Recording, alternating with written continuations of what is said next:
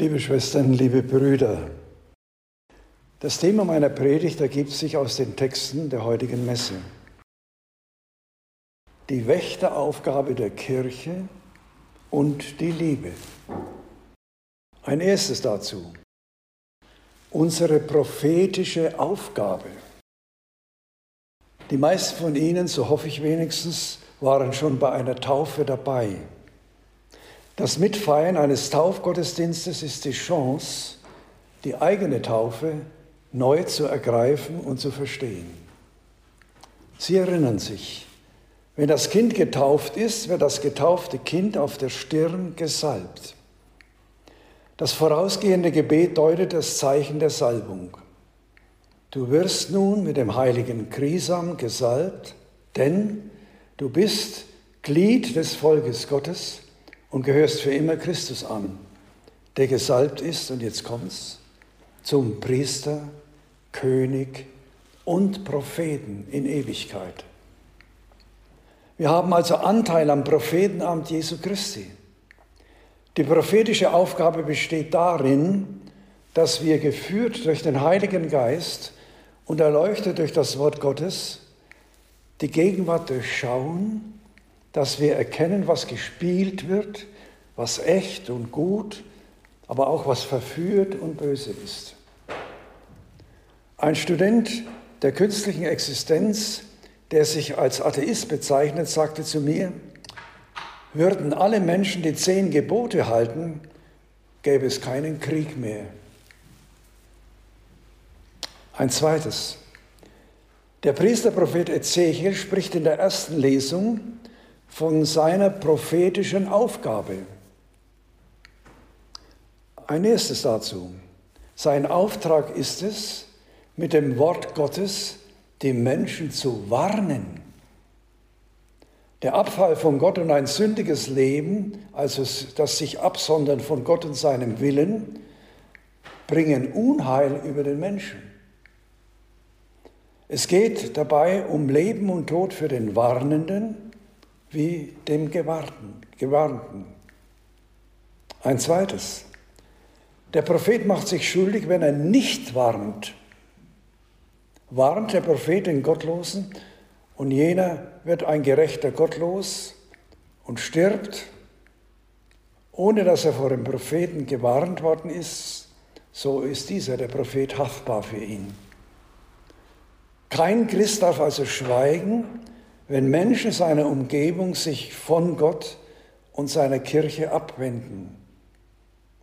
Eltern und Großeltern dürfen nicht schweigen, wenn ihre Kinder und Enkel sich von Gott abwenden. Gott wird uns haftbar machen, wenn wir nicht warnen. Hören Sie nicht auf uns, dann sind wir nicht haftbar. Ein drittes. Warnen, zurechtweisen und Liebe gehören zusammen. Ein erstes. Die Liebe tut dem Nächsten nicht Böses, haben wir gehört in der zweiten Lesung. Es wäre falsch, wenn das Warnen so aussähe, du sollst, du musst, du darfst nicht. Die Gebote Gottes wollen uns nicht knechten. Sie zeigen uns aber, wo die Liebe verletzt wird, die Liebe zu Gott und zu den Mitmenschen. Was du, was du nicht willst, heißt es in der Schrift, dass man dir tu, das füg auch keinem anderen zu.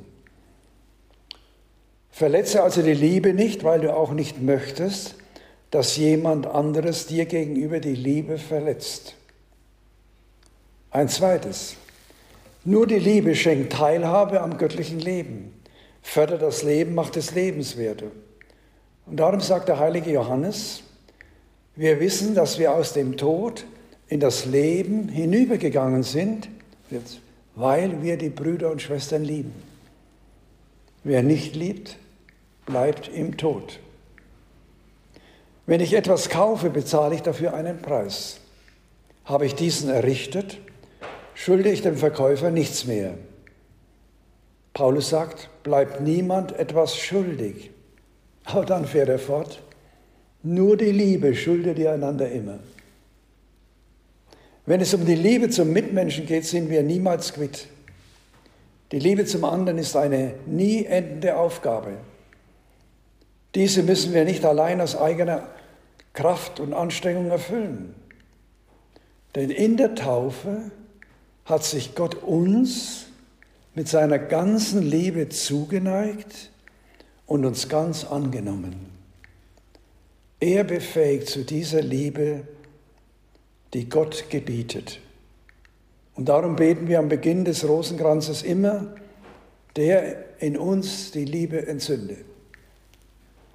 Die Kirche hat durch die Geschichte hindurch immer den Getauften ans Herz gelegt, täglich um die drei göttlichen Tugenden zu bitten. Glaube, Hoffnung und Liebe.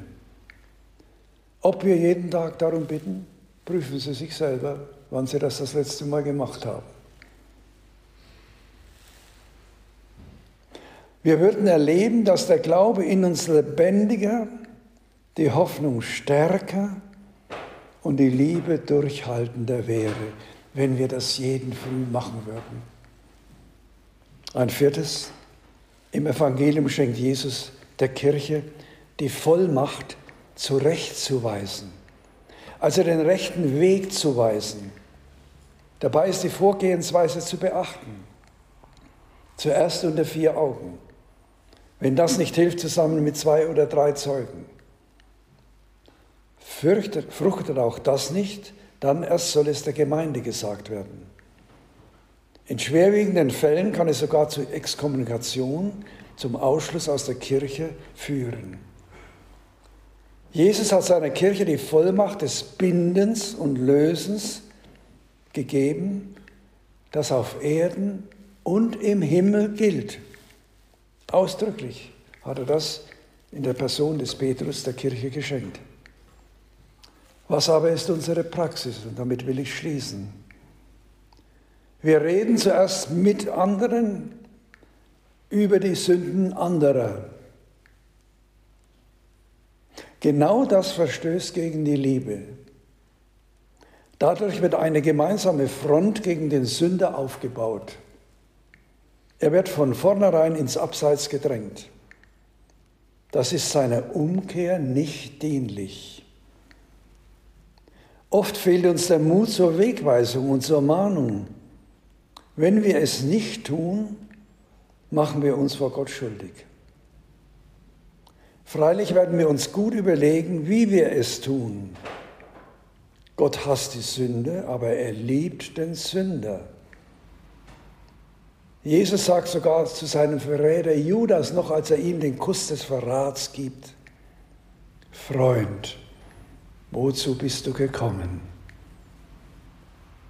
Die Liebe bleiben wir einander, auch dem Sünder, immer schuldig. Immer.